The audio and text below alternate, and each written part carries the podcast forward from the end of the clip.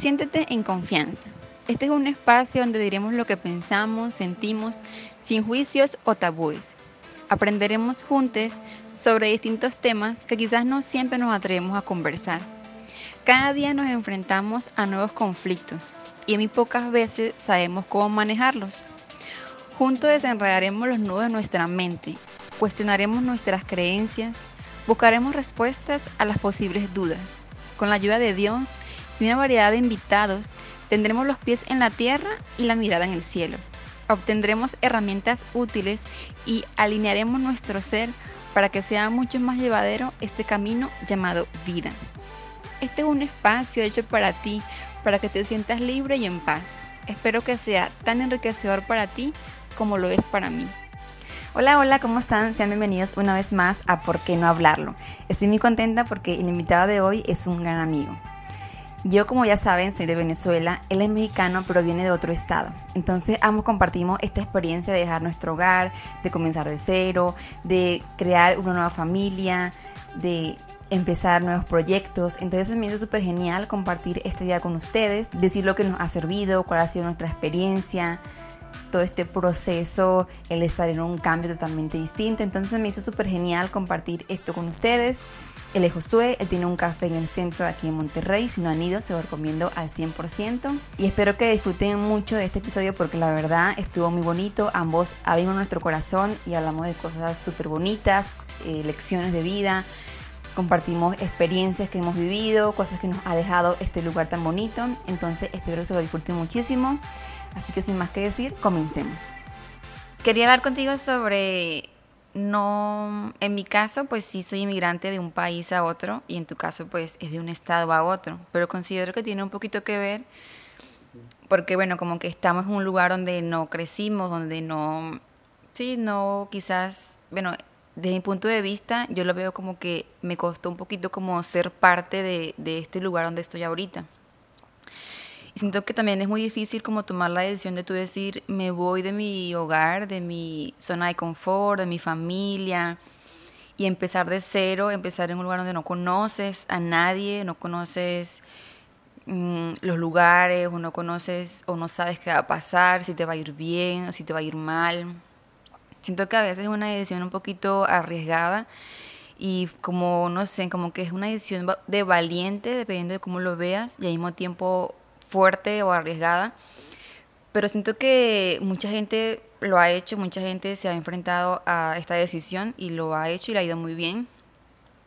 Y pues considero que tú eres una de esas personas que lo hiciste y te ha ido, desde mi punto de vista, te ha ido bien. Siento que pues has salido adelante, has creado cosas que creo que, que, han sido tus objetivos, tus propósitos y han llegado como a su fin. A lo mejor tendrás más sueños, más metas, pero siento que las que te has planteado hasta ahora o por lo menos tu negocio, siento que fue algo mm, positivo para ti, te ha traído frutos, siento que es algo muy bonito. Y mm, no sé cómo fue tu experiencia de emigrar o de salir de tu pues, estado donde tú eras como que, ¿qué te impulsó a ti a tomar esa decisión? ¿Por qué decidiste mudarte de, de tu lugar de zona de confort? Sí, fíjate, finalmente también soy, pues, aunque esté en el mismo país, migrante, ¿no? Sí. Porque pareciera que no, pero la extensión territorial de México, pues, es grande. Uh -huh. Y si hay mucha diferencia. Yo soy de la Ciudad de México, de la capital. Entonces, sí hay mucha diferencia del sur y del norte, que en la mayoría de los países, y si tú lo ves en el globo mundial, el sur y el norte, pues totalmente también son diferentes, ¿no? Uh -huh. Y eso se, también es muy notorio en cada país. El sur y el norte pareciera que es desarrollado el norte y desarrollado el sur, ¿no? Ok, sí. Entonces, eh, bueno, pues yo también te digo, tomé la decisión, migro hacia Monterrey, que es donde estoy ahorita actualmente. Y eso fue hace cinco años, hace cinco años más o menos, que yo decidí salirme. Y como dices, pues para mí, te voy a platicar un poquito el contexto de, de por qué tomé esa decisión y como uh -huh. dices, para mí ha sido para mí ha sido más frutos que otra cosa, ¿no? Entonces, eh, la situación por la que yo pasé allá eh, en Ciudad de México fue una situación, pues yo creo que la vida es como las estaciones del año. Hay primavera, hay verano, hay otoño y hay invierno. Entonces, yo ahorita, pues ahorita ya tengo 40 años. Eh, yo diría que ahorita, o yo ya viví un tiempo de primavera, de verano, y ahorita estoy en un otoño. O estoy, estoy en un otoño-invierno, porque finalmente sigo aprendiendo lo que yo creo que todavía tengo que estar por vivir y por aprender. Esto apenas para mí es un, a pesar que son cinco años, para mí es todavía, ya sabes que el tiempo es relevante o relativo para las cosas o ciertas personas, pero cinco años yo creo que para mí ahorita es nada, con lo que yo, yo pienso que viene, ¿no? Claro. Entonces, eh, la situación por la que yo migro es una situación personal, económica, eh, familiar y también personal de, pareja. Eh, yo pasé por un divorcio y pasé por la pérdida de un bebé. Entonces, eso, igual ahorita me, me, abro un poquito con eso porque a veces hay que ponerlo en la mesa para que se entienda qué te lleva ¿no? a hacer esas cosas. Y a veces el dinero, a veces como tú creces formado, la ciudad de México es un, pues es un entorno capitalista casi 100%, ¿no? Entonces, tú creces con una formación, eh, yo vengo de una clase media, por así decirlo, y creces con una formación, pues tu papá te dan los estudios, llegas a obtener ciertas cosas ya profesionalmente y tú crees que la vida es así o tú crees que la... Como que la normalidad, sí. Exacto, porque ese es el entorno en el que creciste, ese es el, entorno que solamente viste hasta cierta hasta cierto espectro, ¿no? Entonces, eh, cuando pasas por situaciones muy fuertes, es cuando yo pienso que te sacas de esa zona de confort. Y esa zona de confort es la que te empuja a ver más allá de lo que tú sabías que, era, ¿no? Te empiezas a cuestionar, te empiezas a, preguntar, o sea, realmente, ¿qué más hay en esta vida, no? Porque empiezas a, a, a cuestionar y finalmente cuando tú crees en algo, algo más allá, empiezas a cuestionar por qué a ti, ¿no? Estas preguntas fundamentales que para mí es ¿por qué? ¿Por qué? ¿Por qué? ¿Por qué? Pero te das cuenta después que esa no es la pregunta. La pregunta es ¿para qué? Ok. ¿Para qué estoy pasando esta situación? ¿Para qué estoy viviendo esto? ¿Para qué eh, me voy a ir a Monterrey? ¿Para qué? ¿Para qué? ¿No? Y ahí es donde te da la respuesta. Finalmente, eh, yo migro para acá y como tú dices, me costó en cierto aspecto integrarme acá porque finalmente dejas familia, dejas amigos, dejas toda una vida, ¿no? Que, formaste de alguna forma. Y esa parte de, unión es la que nos cuesta, no, no, la, no, la queremos, no la queremos hacer, ¿no? Sí. Entonces, eh, yo tomé la decisión de salirme de esa zona y, arriesgarme, atreverme, probar, porque vienen pensamientos como, hay un dicho que dice de los vendedores, pues si tú vas con miedo a tocar puertas, pues ¿qué es lo que tienes? Ya tienes el no seguro, ve por un sí. Entonces, el no ya está seguro. Entonces, cuando tú eres consciente de ya de muchas cosas, pues, ¿qué puedes perder, no? Entonces, te digo, para mí, podría decir, pues estoy en México, eh, va a ser casi igual, estoy en mi país, pues no. Finalmente, Monterrey eh, tiene ciertas características que a mi edad, pues no fueron tan fácil integrarme, ¿no? Entonces, pero no es imposible, porque también te digo, depende mucho de, pues de ti, de lo que tú ya proyectaste un poquito, de lo que quieres y cómo te desenvuelves. Y finalmente yo creo que llegas a una familia, llegas a una familia donde te puedes integrar y ahí es donde puedes empezar a desarrollarte. Entonces, yo, yo creo y estoy convencido que, que sí te ponen, o, llegas a una familia donde ahí sientes el cobijo, ¿no? Que no extrañas tanto o empiezas a extrañar lo que tenías. Ahora, el extrañar, el, el, el vivir con eso, esas emociones, si tú no las sabes manejar, pues finalmente te puede provocar o pasar a una ansiedad o una soledad que también sirve. Sirve mucho. Es que creo que hay que romper con paradigmas de que la soledad, la, la, forma como el lenguaje usamos a veces es muy negativo. La soledad no necesariamente es mala. La ansiedad no necesariamente es mala. Creo que hay que pasar por esas etapas, como te digo, como las estaciones del año, para conocernos realmente y todavía ver qué más podemos obtener de nosotros, ¿no? Entonces, yo he pasado por soledad, por ansiedad, y ahí es donde yo me he dado cuenta que, que hay algo más que puedo hacer tanto en mí como en otras personas, ¿no? Entonces, todo este contexto o entorno que yo ya venía por mi formación, haz de cuenta que yo llego aquí y rompo con eso, rompo con muchas cosas, que finalmente eso me ha hecho crecer. Y no lo hablo tanto en el aspecto económico. La economía personal o los recursos monetarios ya, esos llegan por añadidura cuando tú empiezas a hacer cosas que te gustan, cuando empiezas a entender eh, por dónde va el camino, de qué se trata la vida, y ya muchas cosas que, que, te vas dando cuenta que yo creo que en un entorno donde hay mucho, mucho estrés, donde estás en una zona de confort, donde, donde tienes el amor diario de alguna forma, o sea, no sale esa parte de ti de qué más hay, ¿no?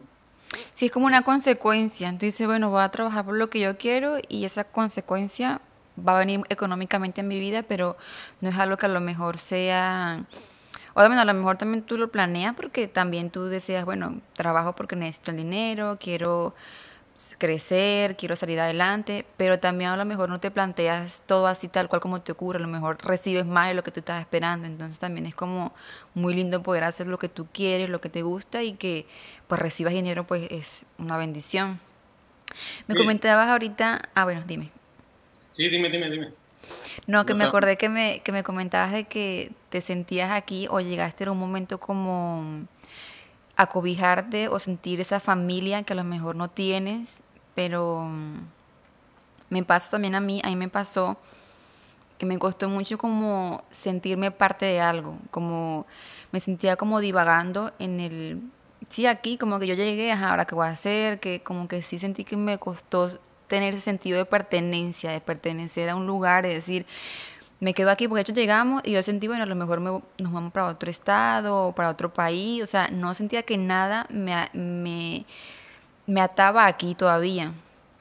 Y cuando comentabas eso de que, que, te sentías a lo mejor un poquito cobijado por, por esa familia que a lo mejor no tienes o no es la tuya con que tú naciste, pero yo creo que la familia tú la eliges. A lo mejor tienes familia que, que, con la que naces, pero también tienes familia que tú decides que sea tu familia. Entonces, con eh, a qué te referías o em, quiénes son esas personas que tú consideras que son tu familia o que te han acobijado y que te han abrazado aquí en Monterrey.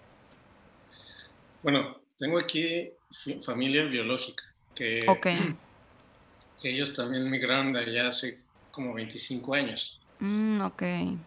Pero no, eh, pues son, como te digo, 25 años, pues allá no nos, no nos frecuentábamos, ¿no? Sabía que, tenía un tío por acá y, este, y, que le ha ido bien y todo eso. De hecho, eso fue parte de lo que me motivó también venirme para acá. Y él es el que, que de alguna forma me dice, oye, vente a una carne asada un domingo. Entonces, esas cositas te aminoran, de alguna forma eh, no extrañar tanto a la, a la familia, ¿no? Pero la que más sentí que pudimos hacer ese match fue con una comunidad en una iglesia que yo llegué. Pero fíjate, interesantemente, la mayoría de la gente que es de esa iglesia son extranjeros. O sea, no son de aquí, son o de otras ciudades de México o de otros países. Llego por eso, pero no sé si hablas de epicentro. Si hablas de epicentro, siento que por eso nos llamamos también, porque todo como que sabemos lo que se siente no, no estar en tu casa o no estar en tu hogar con tu familia. Entonces como que todos intentamos una manera acobijar a los demás y también nos acobijamos a nosotros. Entonces como que se hace algo bien lindo en la comunidad. Sí, definitivamente. Entonces esas cositas pues te hacen, te hacen sentido de, de o sea, yo, yo soy un poquito así de, a ver, aquí hay muchos que no son de aquí. y, por qué? Es lo que te digo. Yo creo que Dios de alguna forma te pone en una familia para aminorar un poquito eso y tú sigas adelante con tu proceso, ¿no? Hmm. Entonces, eh, eso sí, sí ayuda mucho, te digo, a ti me imagino que te ha costado más porque es un país totalmente diferente, ¿no? Y costumbres, finalmente no tienes como esa parte de a dónde ir un día que tú digas, pues voy aquí con mi, con mi hermano, o con mi primo, o con mi mamá, o voy un ratito aquí a comer con mi papá. No, también yo lo he vivido así. Yo no, yo ya esa dinámica se fue, ¿no? Sí. Entonces, esas cositas que sí son muy importantes, a veces te apachurran. Pero cuando tú entiendes, aquí entra esta parte de, de concientización, cuando tú entiendes que finalmente ellos van a estar bien, que finalmente tú vas a estar bien porque también tienes que crecer en un proceso diferente. Cuando tú entiendes que tienes el apoyo o el favor de, de Dios, o sea, porque yo mi fe es cristiana, sin embargo he entendido que hay que tener un equilibrio en el aspecto de la concientización y el accionar. o sea, lo dice bien este el pastor Ulises, los ojos en el cielo y los pies en la tierra. Eso, eso es muy, muy importante porque podemos estar hablando teológicamente, podemos estar filosofando, podemos estar debatiendo muchas cosas de esto debería ser así, sí. todo eso, pero ¿cómo está tu vida? ¿Qué estás haciendo? Eh, ¿Cómo estás aplicando todo eso? Y creo que no es fácil, o sea, no es fácil eh, hacer esas, bajar eso y hacerlo en tu vida, ¿no? Por eso creo que también hay que ver la vida desde un punto de, de que vamos a sufrir. Por eso te digo, hay que romper con mucho lenguaje para realmente entrar a una concientización de cómo puedes mejorar tu vida. Entonces, hay que entender que venimos a sufrir, pero hay que entender cómo podemos vivir ese sufrimiento con otro entendimiento que te aminore y que te, te lleve a un crecimiento, ¿no?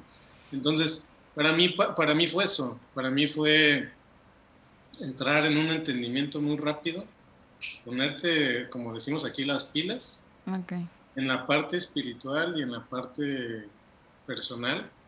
Y finalmente sí hay que hacer un equilibrio para lograr ciertas cosas. Como dices, el dinero es importante, ¿no? Yo no estoy en contra de hacer dinero, sino simplemente es cómo vas a hacer ese dinero y para qué lo vas a usar. Ahí este, entran muchas, pues muchos conceptos de, de, de, lucha, ¿no? Y de, de, ego, de muchas cosas que hay que dejar. Entonces, el dinero es importante. El dinero no, no, no quiere decir que no lo, lo sepamos. Y los objetivos también son importantes. Entonces, cuando tú, yo creo que tenemos sueños, anhelos por lograr, pero cuando no logras un sueño, es un miedo que hay ahí. Entonces, es un miedo que también hay que identificar nuestros miedos, hablando de lo que tú decías, ¿cómo me salgo de mi casa? ¿Cómo me salgo? Son miedos, son miedos que tenemos y hay que identificarlos como son porque si no, no vamos a lograr avanzar.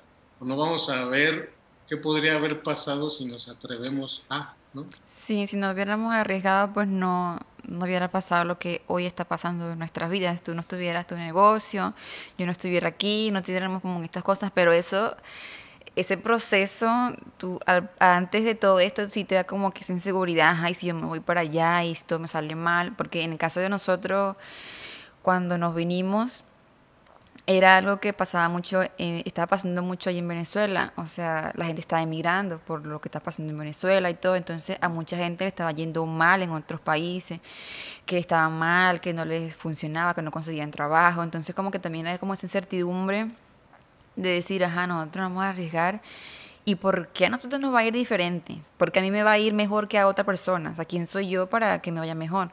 Entonces como que también era esa, esas preguntas y esas dudas pero la única ventaja que nosotros como que nos dijimos, bueno, vamos a hacerlo es porque, bueno, Mai se vino con trabajo. Y dijimos, como que ese fue nuestro, nuestra seguridad un poquito más a que llegara a un lugar sin nada. Ahí sí siento que, no sé cómo nos hubiera ido, pero siento que eso nos motivó, nos dio más seguridad que él viniera con trabajo. Entonces, eh, pues porque fueron cosas que a otras personas no les pasó personas llegaron a otros países sin nada, o sea, fueron aventurándose a ver qué salía, a ver qué oportunidad. Y bueno, hay personas que le fue bien, a otras no le fue tan bien. Entonces son cosas que sí son preguntas, pero tú te dices como algo que dijiste que se me quedó, que tú el no lo tienes asegurado.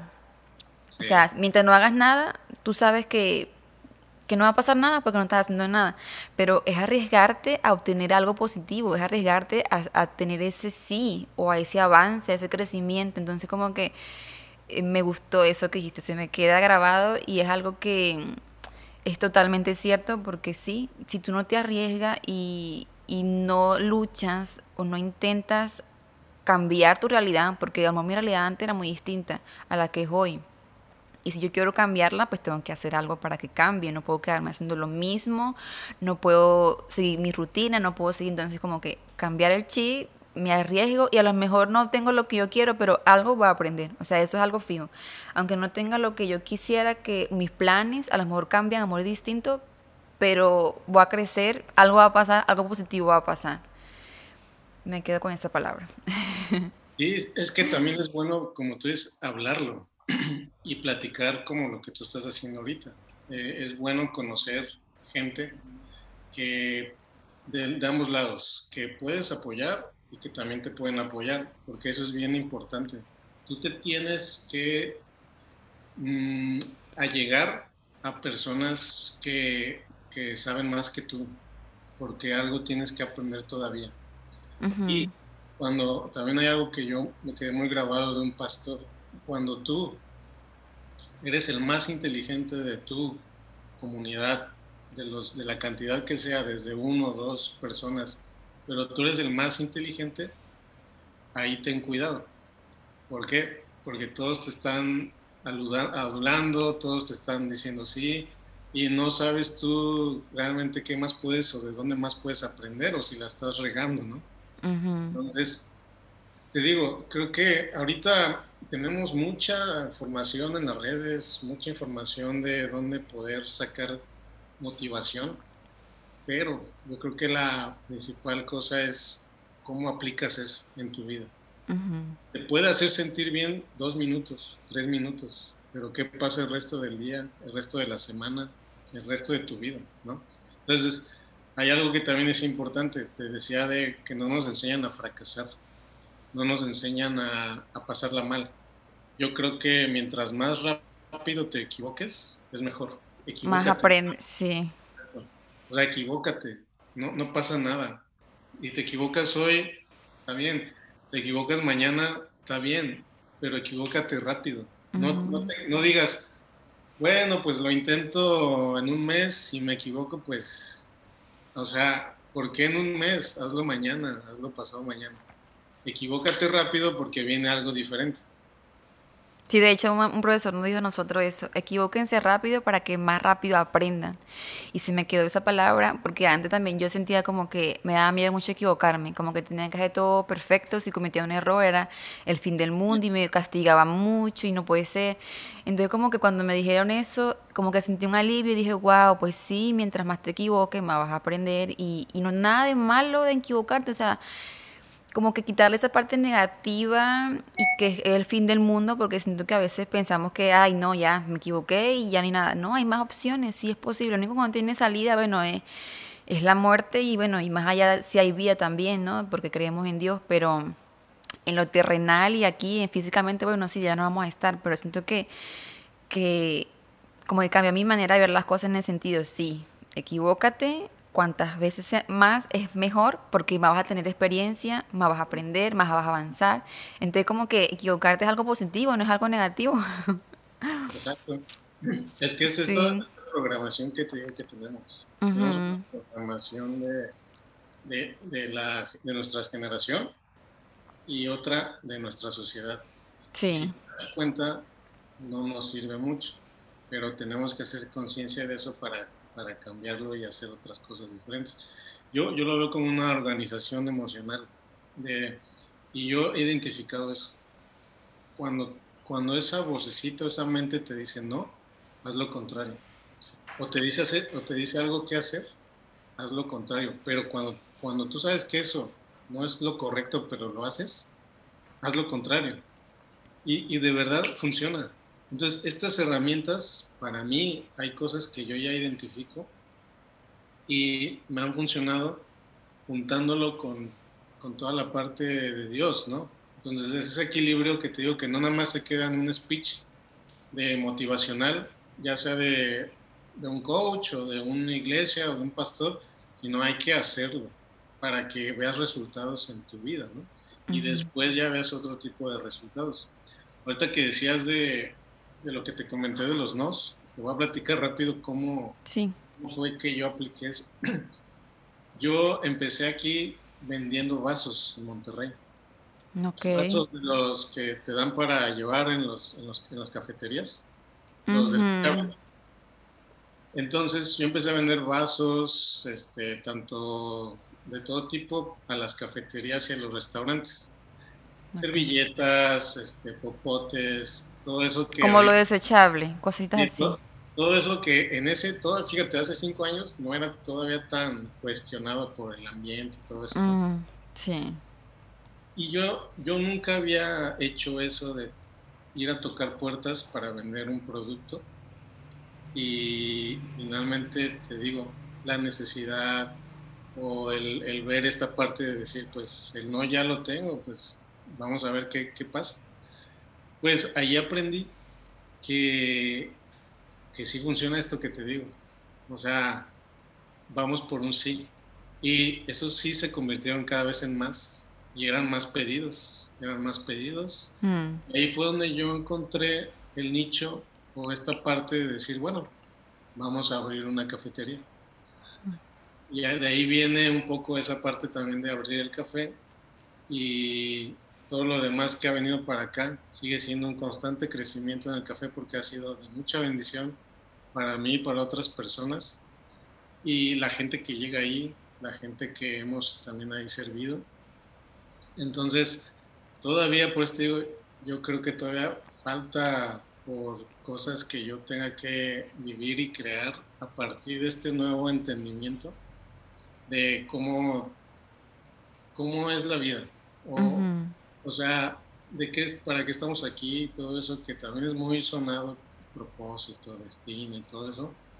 Pero yo creo que es un trabajo personal de atreverse, de quitar paradigmas, de hacer conciencia de muchas cosas y de hacer acción.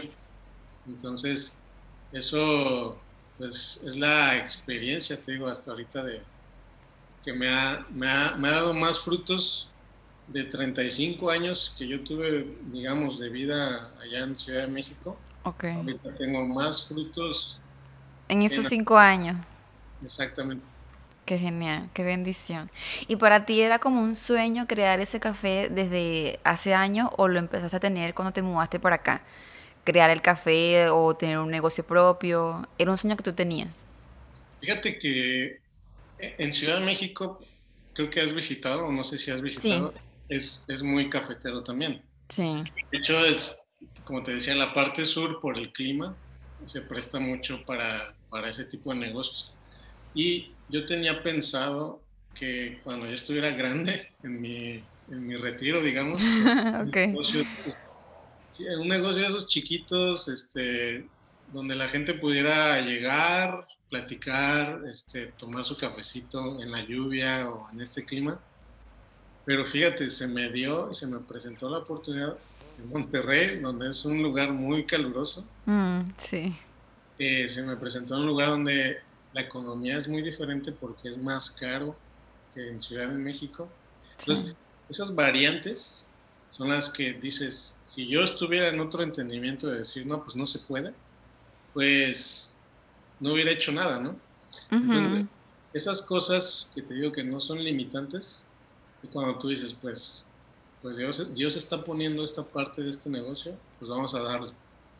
Y ahorita te digo, pasó la pandemia, fíjate pasó todo eso y gracias a Dios hemos pues, sobrevivido de alguna forma y pues todavía sigue creciendo, ¿no? Entonces, la idea que yo tenía pensado que fueran unos 30 años, 20 años, se materializó ya ahorita. Fue más pronto de lo que esperabas. Exacto. Entonces hay que entender lo que esos mensajes que de alguna forma Dios te está poniendo para que avances en ese propósito, ¿no?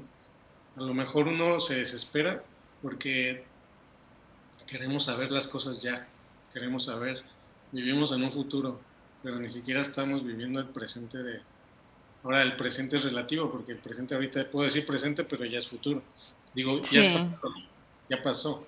Entonces, eh, esa parte de, eso te lleva, esa incertidumbre, también hay un miedo atrás, porque te, te lleva a una ansiedad. Entonces hay que identificar esas cosas y más bien estar consciente de lo que Dios te está poniendo.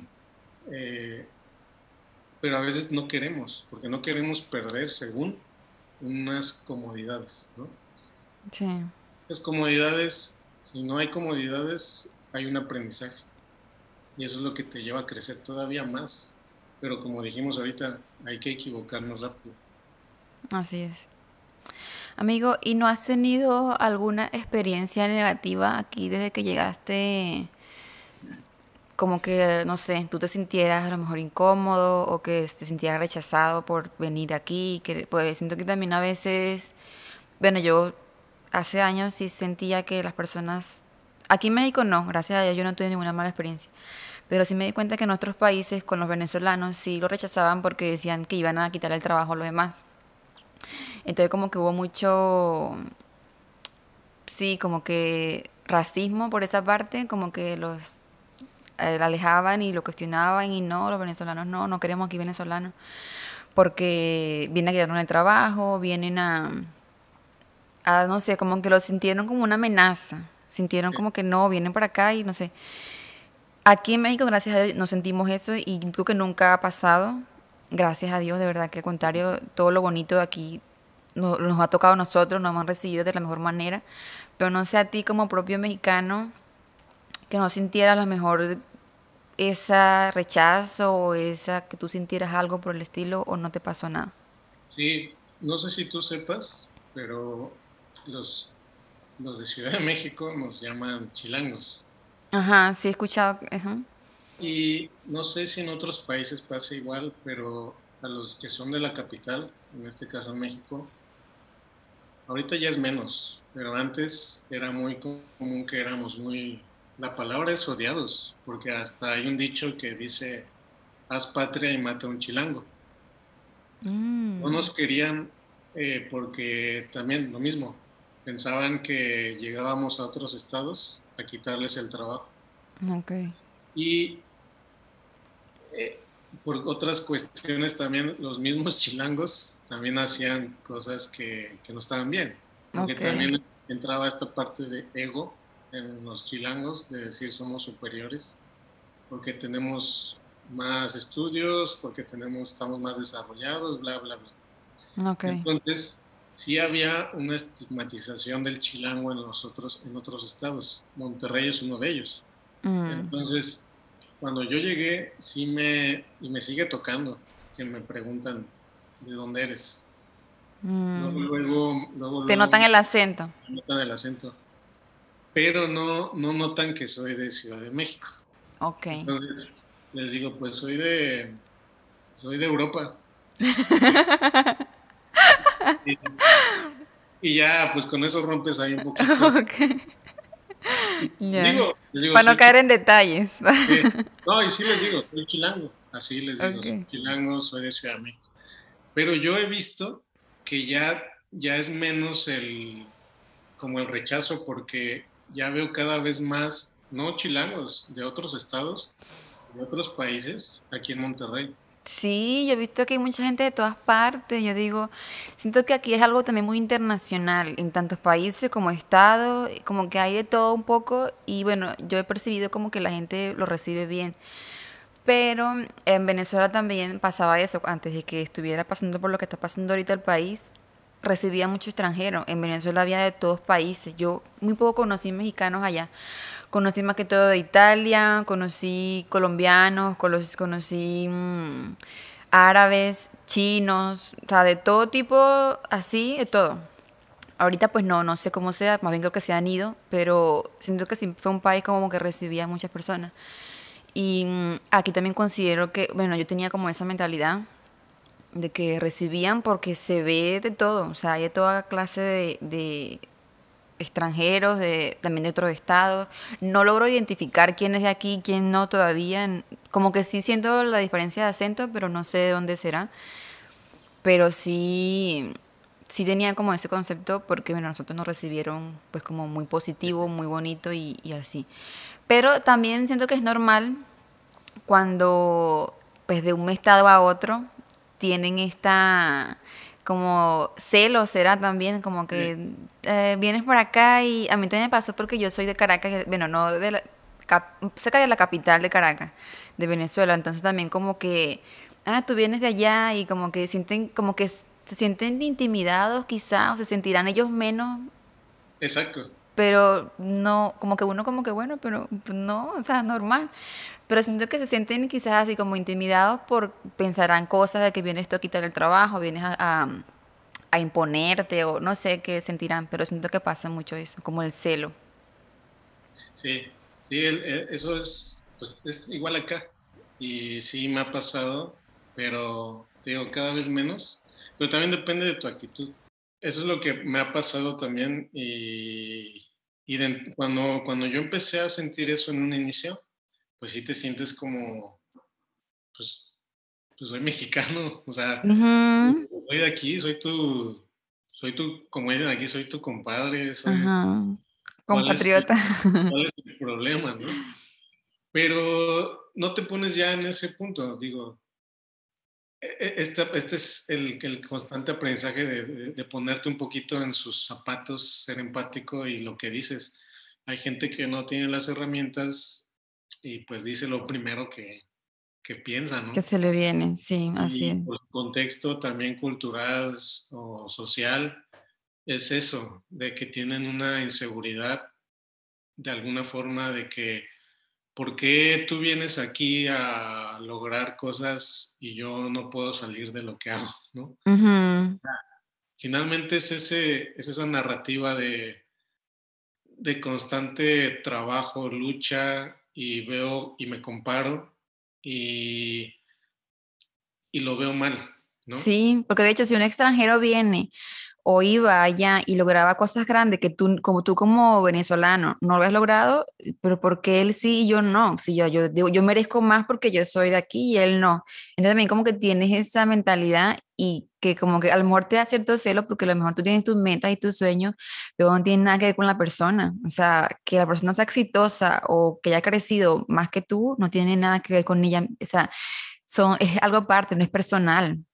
O sea, ella no lo hizo a propósito para lastimarte, o sea, él está enfocado en su sueño, en su meta, lo logró y que tú no lo hayas logrado, bueno, más en tú identificar por qué no lo has logrado tú, qué te hace falta hacer, qué no has hecho, qué te ha pasado, a lo mejor no has hecho cosas, no sé, siento que tiene que más que ver con uno mismo que con la otra persona. Entonces también siento que eso sería como bueno analizarlo en ese caso. Ahorita mencionaste, ¿cómo? Sí, sí, sí, dime. Que ahorita mencionaste, al principio comentaste un poquito sobre que te viniste allá porque tuviste un divorcio y tuviste una pérdida. Mm, lamento mucho eso porque yo no sé si tú te enteraste, pero yo también tuve una pérdida hace nueve meses. Oh. Y bueno, de hecho, fue el año pasado, bueno, yo siento que ya estábamos ahí en el grupo Conéctate, pero nosotros no lo dijimos porque fue un momento muy duro para nosotros y como que tú lo piensas y cuando lo mencionaste, pues tú como que, como que te puedo entender un poco, yo como pues mujer y, y tu ex esposa o tu pareja, pues siento un poquito como esa, pues ese dolor o esa empatía que pudo haber pasado porque nosotros pasamos también por algo así, no sé cómo fue su proceso, a lo mejor fue distinto, pero el hecho de la pérdida o sentir que perdiste un bebé o así, pues siento que es un proceso muy doloroso y pues lamento, lamento eso, de verdad que sí. Oye, fíjate, lo siento también, yo no, bueno, sabes que espiritualmente se siente también.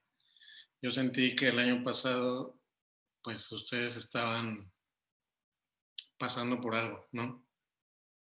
Pero pues también como es, apenas tenía, estábamos en el grupo sí.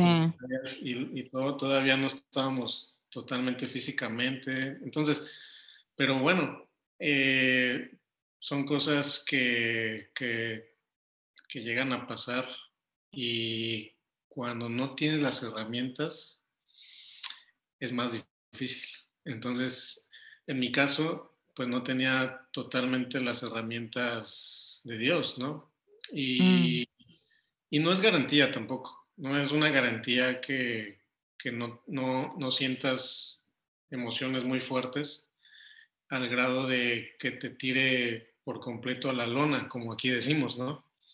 Eh, y como dices, pues ya que tú compartes con alguien que ha pasado por eso, es más llevadero de alguna forma esto, ¿no? Sí. Entonces, ¿cómo podemos de alguna forma ser empáticos también sin pasar por esas cosas? Porque también de eso se trata.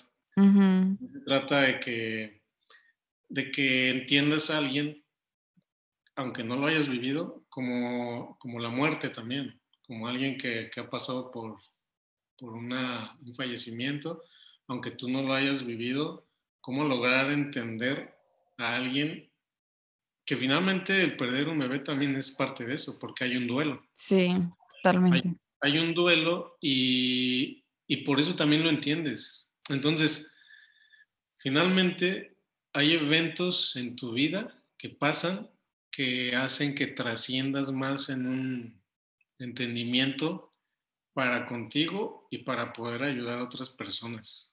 Eso es lo que yo creo. Entonces, porque hay dos, ahí hay dos, dos, cosas por las que estás pasando. Es para ti, para, para aprender algo, pero también para que lo transmitas. Entonces, eh, eso sí, como dices, para mí también fue muy como hombre, porque también lo viví con ella. Ok. Es algo muy, muy fuerte. Porque, pues, como te decía, nadie te enseña eso, ¿no? sí, sí, de hecho, yo hablé con Wendy hace como, no sé, como dos, episodios anteriores que están en el podcast sobre eso, sobre las pérdidas. Hablamos sobre eso porque como ya es médico, como que ya nos ayudaron un poquito sobre a entender esto de, las pérdidas, porque nadie te explica, nadie te dice qué, qué, va a pasar o cómo es ese proceso, como que no, no hay información, no hay esa información a la mano que tú puedas, ay, no. Y para mí, y como se lo comenté a ella, dije, yo mi intención de grabar el podcast era como más informativo, porque yo sí, yo hubiera tenido esa información en ese momento, hubiera sido distinto para mí. Y a lo mejor para otra persona también le sirva, porque tú estás sin información, estás ignorando muchas cosas, desconoces muchas cosas, entonces haces cosas que, que a lo mejor no están bien ni para ti ni para los demás, entonces como que es un momento muy complicado y yo dije, pues tengo que hablar con ella y se me hizo genial porque bueno, como que quería hablar con alguien que, que conociera un poquito y que no fuera alguien tan desconocido. Entonces se me hizo genial hablarlo con ella. Y fue muy bonito el episodio porque, bueno, ella dio herramienta, habló de que es muy normal que esto pase, como que te dijo de que no, yo, porque yo me sentí como que la única que pasaba por eso, como que yo me sentí que porque a mí, porque, porque a mí me pasa esto, entonces como que ella lo hizo tan, tan bonito porque te dio a entender de que es normal que pase, que no sabemos por qué pasa, pero es algo genético, es algo que no tenemos la, la respuesta, son cromosomas, son, es algo de tu genética, no tenemos nada que ver nosotros, entonces como que tú te alivias, tú como que, ay, bueno, gracias, no es que mm, no te importe, pero te quitas como esa carga de que es tu culpa y de que hiciste algo que pudo haber pasado. Entonces como que fue bonito poder hablar sobre este tema y, y como comunicarlo, hacer un poquito más de conciencia, exteriorizarlo, porque a veces no, yo, bueno, me quedé con eso, no, eso yo no se lo comenté hacia mucha gente porque fue algo muy, muy fuerte para nosotros. De hecho, si lo comentamos cuando quedamos embarazados, yo lo puse, mm, lo publiqué en Instagram y así, pero como todo fue muy rápido, que pasó y luego ya que pasó la pérdida, pues mm, no, no hubo como ese tiempo de... Hubo personas que se supieron porque se dieron cuenta que yo publiqué la publicación, hice la publicación, entonces pues me preguntaban y yo como que eh, no, no se pudo, entonces como que sí se enteraron por eso. Pero yo no hice eso público ni que tuve así porque siento que todavía como que duele y todavía te, te, no es cómodo, quizás habla mucho del tema, pero en ese momento sí quería comentarlo con ella. Dije, no, quiero hablar sobre este tema porque siento que es muy importante y aparte quiero darle información, quiero que las personas que no tengan la información, que así como yo no tenía, así como me hizo falta a mí, a lo mejor a alguien más también le hace falta y le puede servir. Entonces, pues, como que sí, sentir que es algo muy normal, sentir que no es tu culpa, de que también como tú dices, sentirte apoyado con tu pareja también, porque es algo que pasa mutuamente, tanto tú como la, ella o en caso May y yo, pues sí, siento que también esa unión es muy importante, como abrazarse, apoyarse, es muy bonito. Sí, es que yo creo que, te digo, tienes que pasar por ese periodo de, pues no te sientes cómodo de hablarlo, ¿no? Lo traes tan en carne viva que no, no sabes ni por dónde, porque son muchas emociones, ¿no? Sí. Y, como dices, desafortunadamente llega la culpa de alguna forma y, y, eso, es lo, eso es lo que no sabemos cómo manejarlo. Entonces, eh, yo creo que eso es un proceso, o sea, tienes que pasar por esa parte de me lo guardo ahorita porque no puedo y después poco a poco y eventualmente vas a ver que lo vas a ir soltando más y más y más y más y más hasta que ya ya sea algo que puedas comentar hasta con una broma. Sí, que ya no sea tan doloroso. Y también siento yo que, porque, bueno, no sé si a tu pareja le pasó o, bueno, no sé cómo fue su experiencia, pero yo pensaba era de que si yo no podía, como que sí, ya ella no va a poder tener bebés y yo honestamente te lo digo y yo como que a veces siento que no, que yo no pueda. Entonces esos pensamientos vienen a mi mente y me dicen, eh, ¿será que va a pasar? ¿Será que tú vas a poder? Entonces como que me da esa, siento que es una lucha contigo, con tú, con tú, con tus pensamientos. Y, y sí, es difícil también, aunque la doctora me ha dicho que, que es normal y todo, pero bueno, intento como también aferrarme a Dios y a creer que, que, bueno, que está en sus planes, si es su propósito que yo sea mamá, pues bueno, y si no, pues bueno, también como aceptarlo de, de la mejor manera, porque no sé qué pueda pasar en un futuro, pero intento como tener las dos posibilidades, bueno, si sí, gracias a Dios, y si no, pues también gracias. O sea, no, no puedo cuestionar tampoco esa parte, ¿no? Como que por qué, por qué, aunque sí a veces lo hago, como que porque yo no, y, así, yo no, como tanta gente que a veces tiene y ni quiere y, y lo tiene, y yo que quiero y no puedo, entonces como que, concha, eh, fue como esa también, un poquito de renegar y de pelearme esa parte, pero bueno, como que también me abro a a sentir, como que bueno, son etapas, como tú lo mencionas, son etapas que uno vive, vas a estar triste, vas mañana vas a estar feliz, se te va a olvidar y como que van a haber esos momentos y tú como que bueno, es, es, parte de la vida, como comentabas también de que es, como las estaciones del año o del, de, sí, del año, verano, invierno, otoño, vas a estar feliz, vas a estar triste, pero es normal, como que aceptar esa etapa en ti en ese momento tu dolor, sufrir tu dolor, vivir tu proceso y más adelante pues ya vendrá tranquilidad, vendrá calma, vendrá felicidad. Como que también eso es muy positivo. Sí, hay que vivirlo. O sea, aunque sea algo malo, hay que vivirlo. Hay que vivirlo y, y, vivirlo realmente. Como, como vives algo feliz de que, wow, esto lo disfruto, me gusta la paleta esta de cereza y la estoy disfrutando enormemente con este clima o este café de esa misma forma creo que hay que vivir lo negativo. ¿Cómo? ¿Cómo? Eso tampoco te lo explican, porque todo mundo parece que va por la vida buscando la felicidad y que todo mundo aparenta y que yo estoy bien, pero eso no es cierto. no. Hay que, ver, hay que ver la otra cara y, y esa otra cara es algo negativo que vivimos o que somos, también porque por ahí también hay cosas que te digo que hay que trabajar cada quien. Y en esa parte hay que vivir, esa parte, disfrutar el duelo. Disfrutar me refiero, no podemos poner tampoco muchas palabras negativas a veces porque, porque también eso es lo que pasa, o sea, lo que tú expresas es lo que sucede, ¿no? Entonces, sí. Eh, te, y te explico un poquito y me abro un poquito en esa parte que tú dices. Yo lo que viví fue que el, se suscitó primero un problema económico muy fuerte con mi papá. Le vino un infarto. Ah. Ya había tenido un infarto. Entonces, ahí es donde la vida te pone a pensar ya muchas cosas. Y estás prácticamente entre la vida y la muerte de un ser querido. Sí. Yo estaba casi recién casado y eso me trajo de alguna forma estrés y gran parte de mi energía hacia lo de mi papá. Y no es que le quitara la atención a mi matrimonio, pero estaba reciente, ¿no? Ok. Entonces, eh, cuando sucede lo del aborto, eh, igual fue algo que no sabíamos, porque mm. fue algo inesperado y hasta que pasó supimos que estaba embarazada, ¿no? Ok. Y cuando pasa eso, pues viene todo este tema de culpa, viene mm. todo este tema de, de ambos lados, ¿no?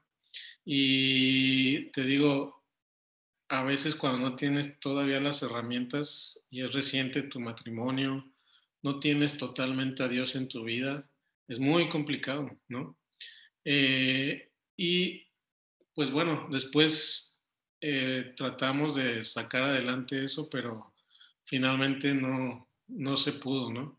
Ok. Y lo que te iba a decir es que es bien importante, a partir de ese, de ese momento, yo entendí, eh, entendí más a la mujer, entendí más emociones, sentimientos. Entendí muchas cosas que a veces los hombres no sabemos. Y mm, aquí puedo entrar en un tema de, de, las necesidades, pero las necesidades de una mujer y de un hombre nunca son las mismas. Y ahí radican gran parte de los problemas que hay en las parejas y en, en, los, en los matrimonios, ¿no? Pero cuando tú eres consciente de todo eso, la verdad que ese es un anhelo mío de, volver a estar casado. Yo sigo creyendo en el matrimonio. ¿Por qué? Porque me, costó trabajo, porque no, no, es este, no es fácil perder un matrimonio, perder un bebé, salirte de tu, de tu ciudad o de tu... Todo al mismo tiempo, claro. Todo. Pero te digo, ahorita yo puedo ver la mano de Dios en mi vida muy fuerte y yo sé que viene algo, algo de lo que yo he anhelado, ¿no?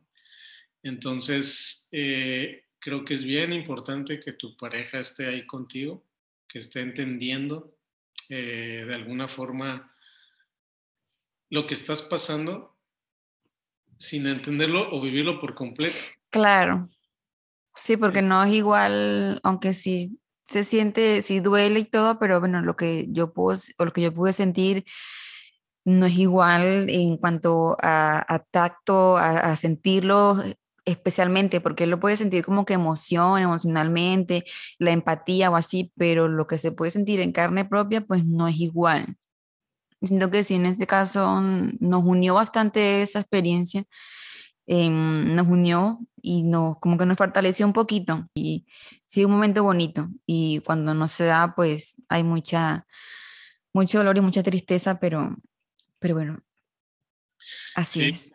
Fíjate que eso que comentas también yo lo viví. El cuerpo de la mujer tiene que expulsar finalmente eso que está ahí porque no puede estar porque si no te va a afectar más.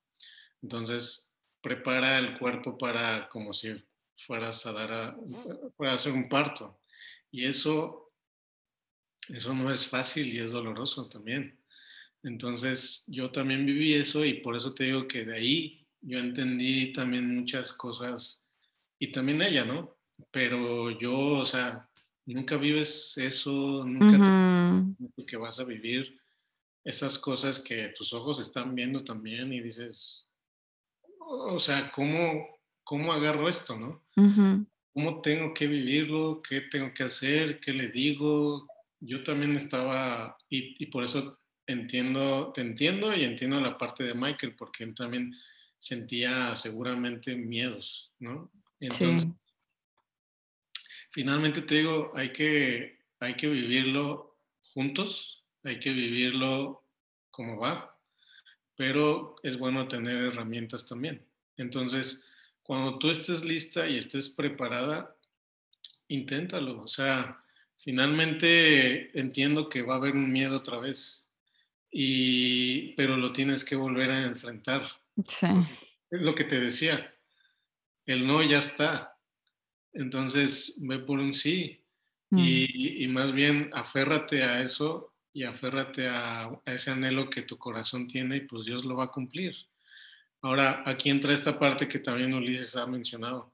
Una cosa es poner todo en manos de Dios, como tú dijiste ahorita, que Él sabrá el tiempo, Él sabrá si, es, si esto va, pero también hay que ver un poquito con especialistas de eso, por dónde, ¿no?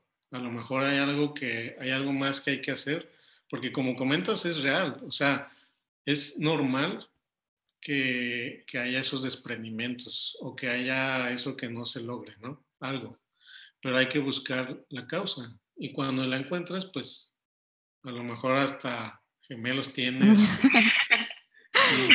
de hecho, la, la, doctora dijo que teníamos que hacernos un examen cuando volviera a intentar, hacerme un examen yo, hacer un examen él, a ver, para corroborar que todo esté bien y así. Entonces, pues sí, como que es lo que tenemos pensado hacer. Cuando ya intentemos, querramos otra vez intentar, pues sí, como haciendo los exámenes y todo. Y pues ver, y si hay algo, pues solucionarlo para ya poder intentarlo bien. Entonces, pues sí, sí está en eso en, en mente.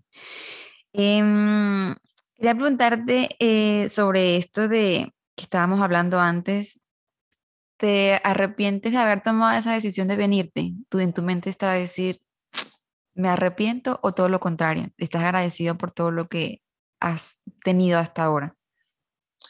No, no me arrepiento.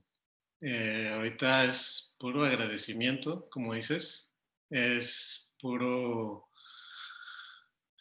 pura expectativa, expectativa en el sentido de, de que yo sé que hay algo más, de que vienen cosas todavía, o sea, si esto es bueno y es muy bendecido, todavía vienen más cosas que yo, cuando, cuando tú sabes que viene algo mejor, dices, wow, o sea, estoy expectante. Ajá. Sí, y te siento así, siento que estás esperando que algo bueno pase, siento que, y eso es un, como que me transmites esa, eso es positivo, porque siento que en ti está como esa convicción de que, de que algo bueno va a venir, aunque esto es bueno, viene algo todavía mejor. Entonces eso es bonito.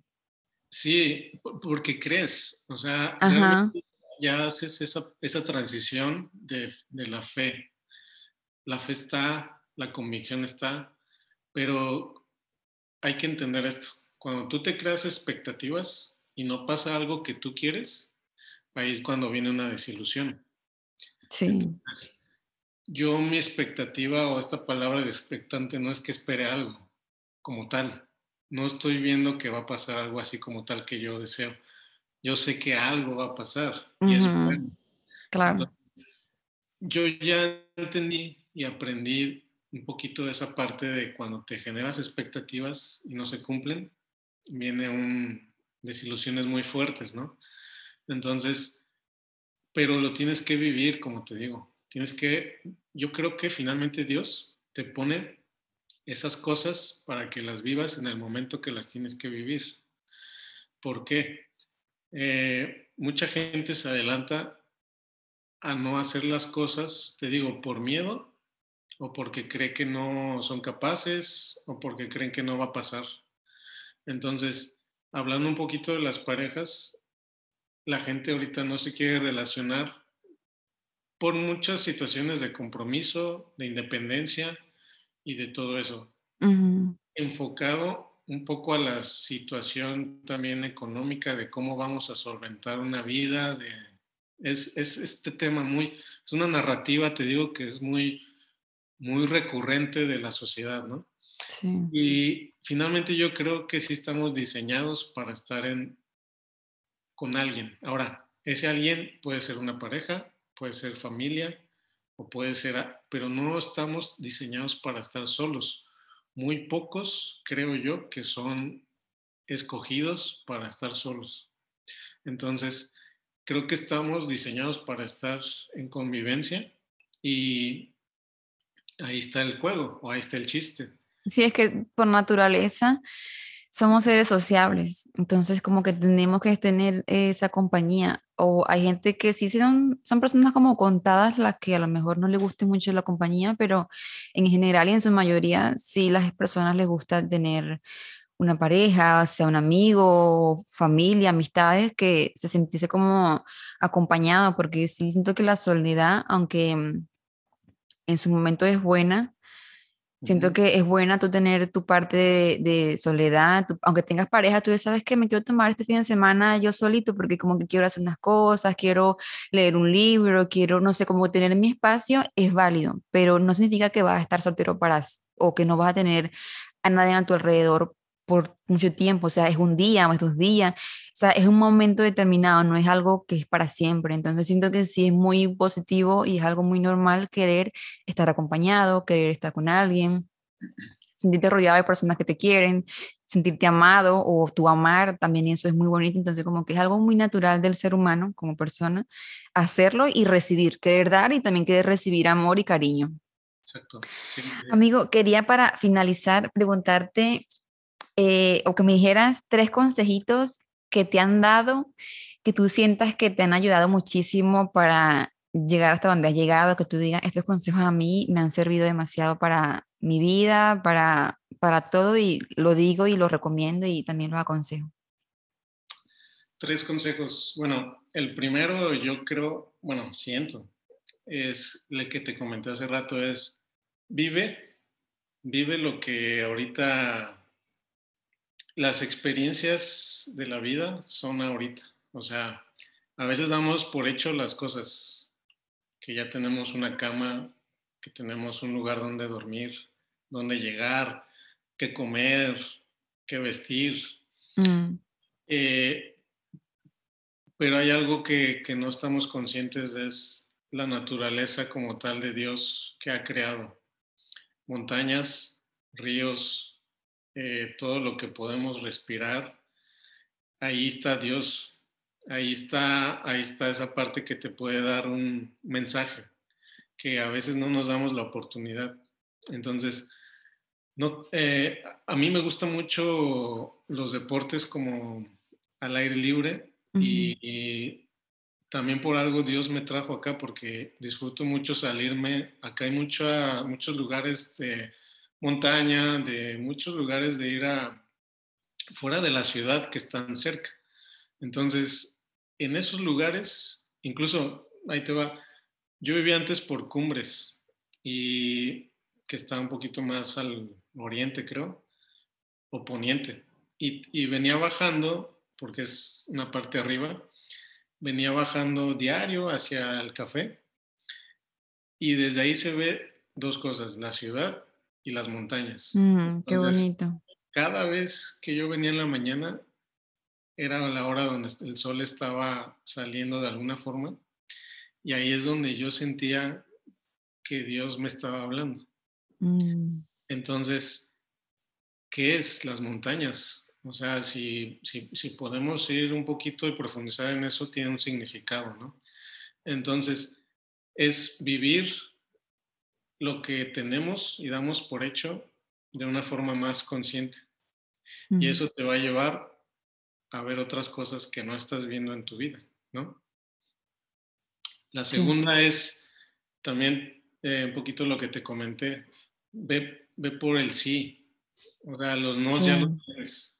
Los no ya los tienes. Y eso aplica en cualquier cosa, ¿eh? en, en, tu vida personal y en tu vida profesional. Entonces, y vida espiritual y todo lo que tú estés ahorita viviendo, ve por, ve por un sí. O sea, cuando tú encuentras el sí, vas a ver que se va a desencadenar más sí y se va a desencadenar cosas que no sabías que podías lograr. Así. Y la tercera es estar consciente, eh, hacer consciente lo inconsciente. Eh, es un mm. poquito rebuscado. No, pero es súper importante, sí. y muy cierto. Hay cosas inconscientes y es esa dicotomía o esta esta parte que te comentaba de, eh, está Dios, estamos viviendo una vida que, que algunos la ven como que siempre estás luchando, estás remando contra corriente, no llegas, te estás quejando, eh, pero es que hay algo y tú vas a la iglesia tal vez o, o, vas a donde tú vayas que encuentres una ayuda espiritual y probablemente te tranquilice, eh, y te dé paz, te digo, en esa hora o en ese día. Pero ¿qué pasa el resto de los días? ¿Qué pasa? ¿Cómo lo puedes aterrizar? Realmente creo que hay un trabajo que hacer, que eso es lo que hay que, hay que llevar a la acción, que es cómo puedes hacer consciente lo que está inconsciente. Ahora, nosotros cuando yo te digo dónde está la mente, lo primero que tú me puedes decir está aquí. Pero la mente no necesariamente está en la cabeza. La mente puede estar en el estómago, puede estar en el corazón. ¿Por qué? Porque cada órgano o cada parte de nuestro cuerpo trabaja por sí solo. Tiene células que trabajan y hacen que eso funcione, ¿no?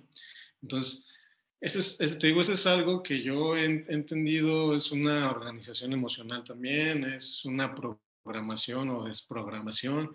Y cuando tú lo haces consciente de cosas que tú generacionalmente traes y que tienes que romper y cosas que también tienes que desprogramar, y esto que te decía, haz lo contrario. En el momento que tú lo ves, haz lo contrario y funciona.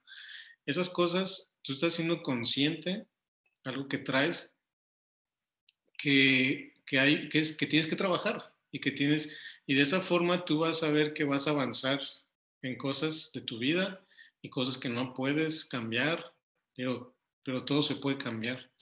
Sí, así es. De hecho, siempre A mí me sirvió muchísimo ir a terapia porque ahí yo me di cuenta de cosas que yo ni siquiera me había dado cuenta que tenía y como que fui consciente, como que me lo se presentó en mí cosas y dije, ah, es que es esto, porque a lo mejor yo lo tengo o a lo mejor hago cosas que inconscientemente no me doy cuenta, obviamente, pero cuando ya soy consciente puedo trabajarlo, puedo decir, ah, es que si yo, no sé, X cosa, yo digo, bueno, es que seguramente era por esto, por aquello, pero ya cuando teniendo como la base y poder trabajarlo más específicamente, decir si es que es esto, esto y esto, ah, bueno, ya, que si las inseguridades o, cosas que uno tenga de generación en generación, porque traemos cosas en la familia, a veces somos como que, Ay, yo no quiero ser como tal persona, pero a veces somos como nuestro papá o como nuestra mamá inconscientemente, entonces como que tenemos eso arraigado en, nuestro, en nuestras conductas y como que se me hace muy importante eso y creo que a mí me ayudó muchísimo eso, traer a consciente, traer al presente eso inconsciente que está en mi mente, pero está, aunque yo no lo vea, aunque no lo sienta, ahí está y me está perjudicando de alguna manera, entonces si lo trabajo de una vez, pues ya más fácil para poder avanzar y pues continuar mejor. Amigos, se nos está acabando el tiempo. Te agradezco mucho por, por este tiempo. De verdad que me gustó mucho hablar contigo, conocerte más mm, de cosas que no sabía y que me gustó um, saber. si pudiéramos seguir aquí hablando y hablando y hablando, sí, yo lo sé. Eh, pero la verdad que te agradezco mucho tu tiempo y me gustó mucho hablar contigo este tema, hablar de lo que hablamos, hablamos de todo un poquito y fue muy interesante y muy nutritivo para mí. Me quedo con muchas cosas que dijiste que me van a servir muchísimo. De verdad que sí. Muchas gracias. Qué bueno, qué bueno y gracias. Aquí estamos a la orden, ya sabes. gracias, gracias. Chaito. Bye. Bye. Gracias por haber llegado hasta aquí. Espero que hayas disfrutado mucho del episodio. Si es así, lo puedes compartir para que lleguen más personas. Y recuerda también seguirnos en nuestras redes sociales como arroba porque no hablarlo. Puedes seguir el podcast, compartirlo. Y en las redes sociales puedes dar tus sugerencias, algún comentario lo que te gustaría escuchar en el siguiente episodio, por ahí te voy a estar leyendo y te voy a estar contestando. Recuerda que cada 15 días se va a subir un nuevo episodio con un nuevo invitado, así que no te lo pierdas. Te veo la siguiente semana. Chao, chao.